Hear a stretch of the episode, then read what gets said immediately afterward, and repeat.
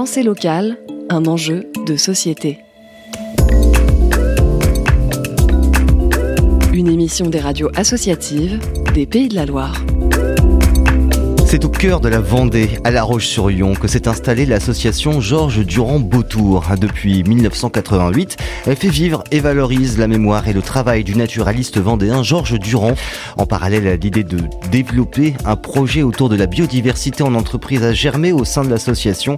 Et pour en parler, nous sommes aux côtés de Nathan Desgardins. Bonjour Nathan. Bonjour. Chargé de mission biodiversité, donc vraiment dans le cœur du sujet pour euh, l'association Georges Durand-Beautour. Euh, tu n'es pas venu seul, hein, tu es venu accompagné de Emma Pitoisé. Bonjour Emma. Bonjour. Sur le projet euh, Tervalia dont on va parler dans, quelques minutes. Mais tout d'abord, je me tourne vers toi Nathan pour parler de, Georges Durand. Qui était ce fameux Georges Durand? Raconte-nous. Donc Georges Durand, c'est un naturaliste qui euh, donc est né ici en Vendée, euh, qui a grandi ici, qui a fait ses études de, droit à Poitiers.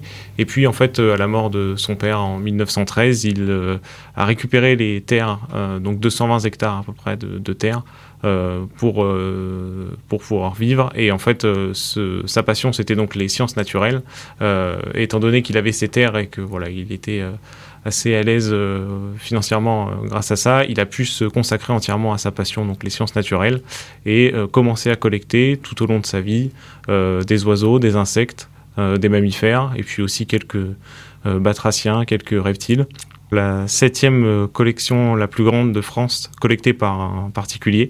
Euh, voilà, donc avec euh, à peu près 4000 oiseaux, 150 000 insectes, voilà, et puis qu'à peu près 90 000 parts d'herbier, donc vraiment une collection très importante. mais l'un des travaux effectivement de, l'association, c'est d'essayer de, de, numériser ces collections, et puis voilà, pour permettre aussi de les avoir aussi en accès sur, sur Internet et connaître exactement ce qu'elles contiennent. Parce qu'aujourd'hui, on a encore des, des spécimens qu'on connaît mal ou, très, ou, peu. Vous, essayez d'ouvrir une, une nouvelle idée, de celle de, de partir direction bah, des entreprises. Pourquoi pas s'adresser aux entreprises qui, elles aussi, peuvent intégrer la biodiversité dans, dans leur management, mais aussi dans leur décor, hein, mm. physiquement, euh, puisque maintenant, beaucoup d'entreprises se mettent au vert. Euh, comment vous avez lancé ce projet, cette idée euh, du projet Tervalia? Ah oui, effectivement. Donc ce projet Tervalia, c'est euh, effectivement euh, lié à une rencontre, donc celle de l'ancienne salariée et puis de, Jérôme Baptiste, donc qui est le, directeur de, Dynamique Foncière. Euh, et cette rencontre, a mené à un constat, celui de dire qu'effectivement, les entreprises peuvent aussi s'investir dans la biodiversité, notamment soit en utilisant alors des terrains qui sont aujourd'hui inutilisés, qui sont tondus, voilà, donc des espaces verts qui ne sont pas utilisés et sur lesquels on pourrait essayer d'implanter euh, euh, des espèces voilà, végétales qui pourraient permettre d'accueillir la biodiversité, ou aussi en sensibilisant donc, les, les personnels de, des entreprises mmh. et en leur proposant des ateliers pour essayer justement de les sensibiliser à ces enjeux-là. Et là, je vais me tourner vers, vers toi, Emma, qui est justement à Dynamique Foncière. Comment s'est mis en place euh, cette idée du projet? C'est venu de qui d'ailleurs? C'est venu de l'association? C'est venu de Dynamique Foncière? C'était les deux? Comment ça s'est passé? L'envie de, Dynamique Foncière était de porter ce projet auprès des entreprises. En étant déjà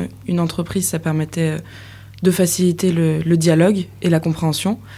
À côté, il nous fallait euh, voilà cette association avec euh, Georges Durand-Beautour, mais aussi la LPO et euh, Terre des Sciences, pour créer scientifiquement euh, les aménagements paysagers que nous proposons, car le but n'est pas de, de, faire n'importe quoi, ah, bien sûr. mais voilà, mmh. de, de, pouvoir favoriser la réintroduction d'espèces locales sauvages qui sont maintenant menacées et de les réintroduire dans les endroits où elles étaient déjà présentes naturellement avant, notamment au niveau des zones d'activité voilà, où les entreprises possèdent de grands terrains verts autour non exploités. Combien d'entreprises sont prêtes à jouer le jeu et à, rejoindre cette expérience?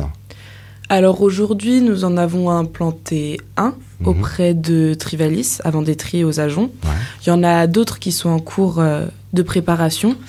Mais euh, en allant discuter euh, avec les entreprises, la plupart des salariés avec qui j'ai pu échanger sont plutôt euh, enjoués envers euh, cette démarche parce que ça leur parle. Maintenant, les gens sont de plus en plus sensibilisés et sont de plus en plus euh, attachés à développer une, des activités et un marché plus vert, plus durable avec ses partenaires. Ce sera donc une affaire à suivre. Merci beaucoup. Merci. Merci. C'était Pensée locale, un enjeu de société Une émission de la Frappe, la Fédération des radios associatives en Pays de la Loire. Entretien de Bastien Mathieu pour Graffiti.